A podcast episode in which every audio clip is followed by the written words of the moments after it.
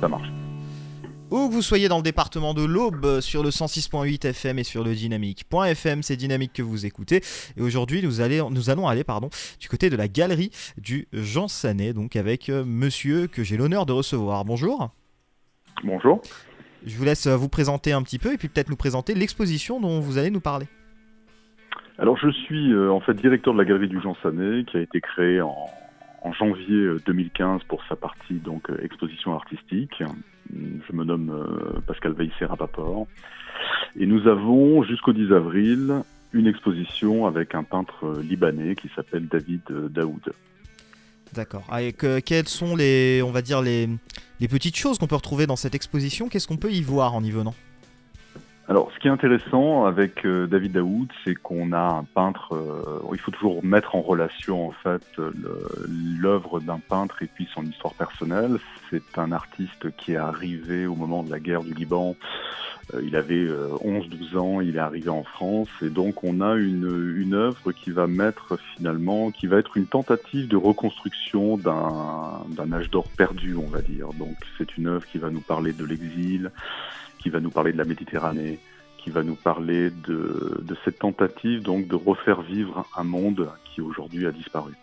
Alors David Daoud, c'est un artiste contemporain bien sûr, mais est-ce qu'il y a des inspirations? Est-ce qu'il a des inspirations peut-être plus, plus anciennes? C'est un artiste qui s'inscrit effectivement, qui a des inspirations euh, relativement euh, classiques. On peut même dire que pour une partie de son travail, il s'inscrit dans un mouvement qu'on appelle le post-impressionnisme. Voilà. Donc avec un travail relativement figuratif, mais qu'il sait finalement faire évoluer vers un peu plus de, liberté. On va presque vers un expressionnisme doux. Alors cette exposition, elle termine le 10 avril. Est-ce que vous pensez qu'elle est accessible à tous ou alors qu'il faut avoir des connaissances préalables en art pour vraiment comprendre euh, les subtilités euh, de David Daoud? J'ai l'habitude de répondre aux gens que, en fait, l'art est effectivement réservé, c'est réservé à tout le monde.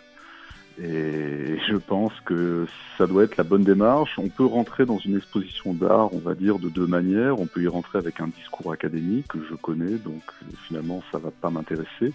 Mais on peut y rentrer également avec ce que tout le monde a, c'est-à-dire avec de la sensibilité, un goût pour le beau.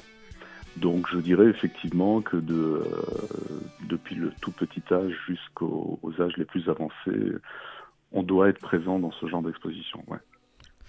Alors peut-être que justement l'histoire personnelle aussi de cet artiste, si vous en, savez pardon un petit peu plus sur son histoire, pourrait attirer euh, différentes personnes. Est-ce qu'il a vécu au Liban notamment? Euh, Parlez-nous-en un petit peu. Alors il est né, il est né au Liban en 1970, donc c'est un, artiste qui a 40, 48 ans maintenant.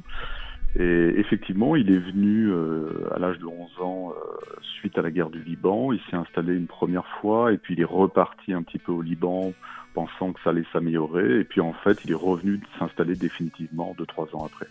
Voilà. Donc c'est intéressant aussi. On peut, on peut très facilement se, se rapprocher finalement de sa de son cheminement, parce que c'est le cheminement de beaucoup de Français aussi, hein, qui, qui, sont d'origine étrangère, qui sont venus dans, dans cette terre d'accueil, avec une relation toute particulière quand même. N'oublions pas que le Liban, historiquement, à l'époque de François Ier, donc le, le le Liban était sous la protection de la France. Des relations privilégiées, effectivement. Voilà, puisque la France était protectrice du Liban à cette époque-là.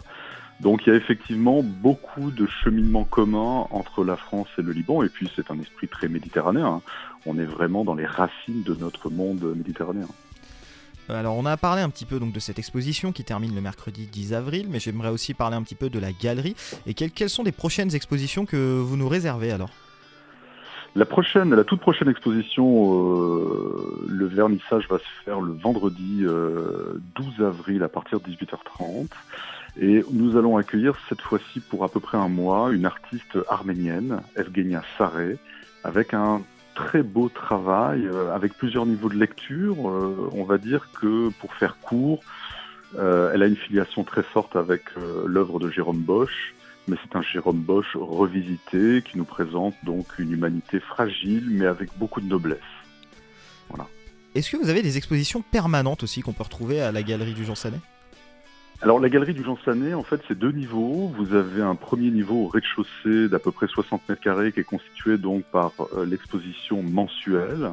Et vous avez un deuxième niveau au sous-sol de, de, taille équivalente qui, lui, est consacré aux collections permanentes. C'est-à-dire que je garde de chaque artiste avec lequel je travaille une sélection entre 5 et 10 œuvres qui sont donc à la disposition du public et des acheteurs éventuels euh, au sous-sol.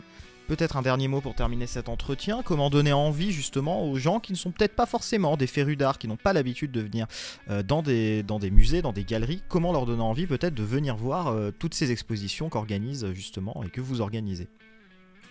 Encore une fois, je, je pense que la galerie d'art, ça fait partie de ces choses qui sont à la fois euh, inutiles et indispensables. Euh, quelque part, euh, ça ne fait pas partie des fonctions premières, des besoins premiers, et en même temps, la beauté, c'est quelque chose qui est vraiment indispensable. Donc je pense que tout le monde a sa place dans une galerie, et en particulier peut-être même un public jeune, parce que c'est maintenant, je pense, dès le jeune âge, que l'on peut influencer, donner envie de, de voir cette, beauté. C'est à la portée de tout le monde, parce qu'encore une fois, tout le monde a une sensibilité, et tout le monde peut avoir envie de se faire du bien. C'est également, à mon avis, une nécessité. Pourquoi? Parce qu'on est dans une époque finalement où tout va très très vite, où nous sommes bombardés d'images, nous sommes bombardés de sons, nous sommes bombardés d'informations. Et finalement, rentrer dans une galerie d'art, c'est presque euh, aller à rebours de la société actuelle, prendre le temps de s'arrêter pour se faire du bien. La galerie du Jean Sanet, pour ceux qui ne connaissent pas, c'est situé donc au 45 rue de la Cité à 3. Les horaires, c'est du mardi au samedi de 14h30 à 19h30. Et donc, euh, plus d'informations sur le site internet galeriedujeansanet.com. Est-ce qu'on a tout bon? On a tout bon. Une dernière chose, euh, parce que c'est un lieu un petit peu euh, à part, je l'ai voulu comme ça. La galerie du Jean Sanet, c'est à la fois un lieu d'exposition d'art, c'est deuxièmement le siège de deux maisons d'édition de livres, donc les éditions du Jean Sanet et les éditions du Tétragramme. Et c'est également une troisième entité, euh, l'association La Cité des Lettres, qui est une association qui veut créer des passerelles justement entre le monde de l'art et le monde de la littérature. Cette association organise notamment tous les 15 jours un atelier d'écriture et également tous les 15 jours une soirée lecture de poésie autour d'une thématique. Voilà, donc c'est un lieu avec euh, trois entités en une seule. Pascal Veissera-Paport à l'instant avec nous en interview sur Dynamique. Merci beaucoup de nous avoir accordé cet entretien. Merci à vous.